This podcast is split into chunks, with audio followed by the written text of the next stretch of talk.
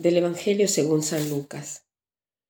En aquellos días Jesús dijo a sus discípulos, Lo que sucedió en el tiempo de Noé también sucederá en el tiempo del Hijo del Hombre. Comían y bebían, se casaban hombres y mujeres, hasta que el día en que Noé entró en el arca. Entonces vino el diluvio y los hizo perecer a todos. Lo mismo sucedió en el templo, en el tiempo de Lot Comían y bebían, compraban y vendían, sembraban y construían. Pero el día en que Lot salió de Sodoma, llovió fuego y azufre del cielo y los hizo perecer a todos.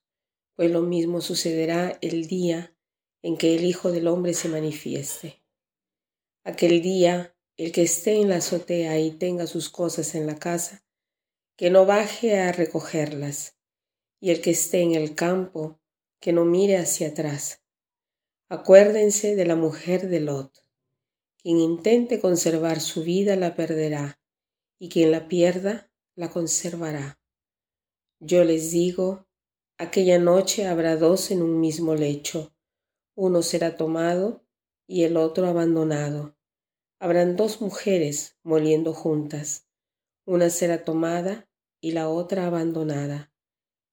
Entonces los discípulos le dijeron, ¿Dónde sucederá eso, Señor?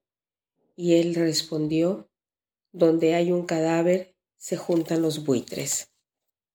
Hoy la invitación de esta liturgia es mirar a lo que es esencial, a lo que es importante. Importante también lo dice Juan en la primera lectura, ¿no? Importante es el amor porque todo el resto desaparecerá.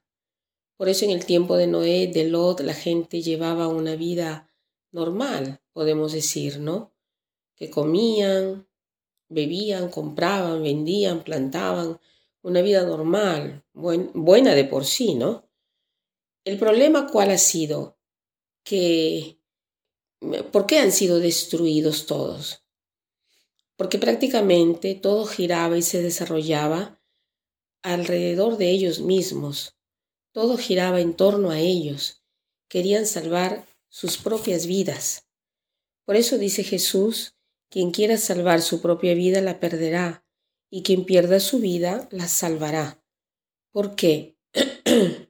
Porque en el perderse y donarse a otros es que nos encontramos, o sea, todo está en el amor. No es una casualidad que la liturgia de hoy presenta un santo que es San Martín de Tours. San Martín de Tours era un joven que ya a 15 años estaba en el ejército porque el papá era un veterano del ejército romano. Entonces Martín se convierte en soldado del ejército romano y hace inmediatamente una vida brillante. Pero sucede una cosa particular en la vida de Martín. Un día de noche estaba haciendo la vigilancia nocturna y se encuentra con un hombre semidesnudo que temblaba de frío, ¿no?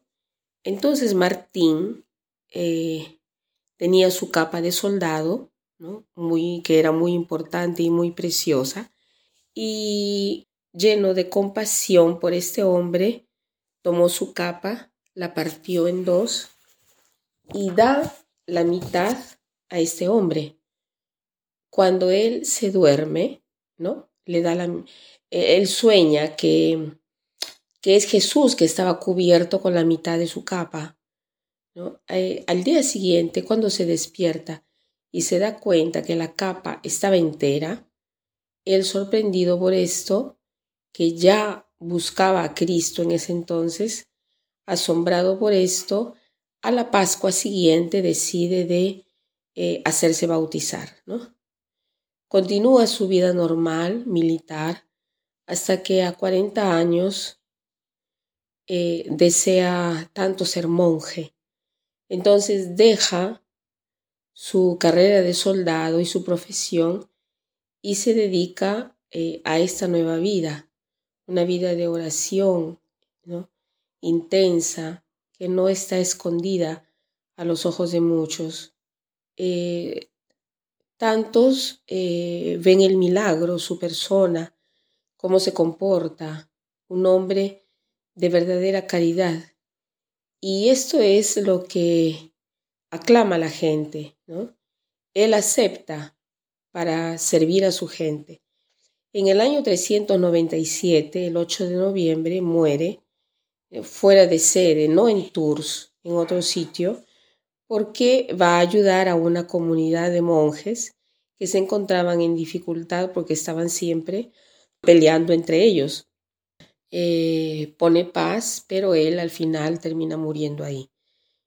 Eh, es un bellísimo ejemplo de caridad de una persona centrada en Dios y por esto dispuesta a amar.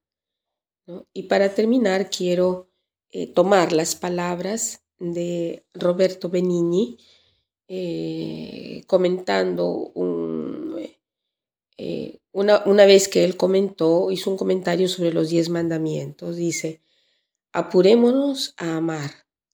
Nosotros amamos a veces demasiado poco y demasiado tarde. Apurémonos en amar. Que pasen un buen día.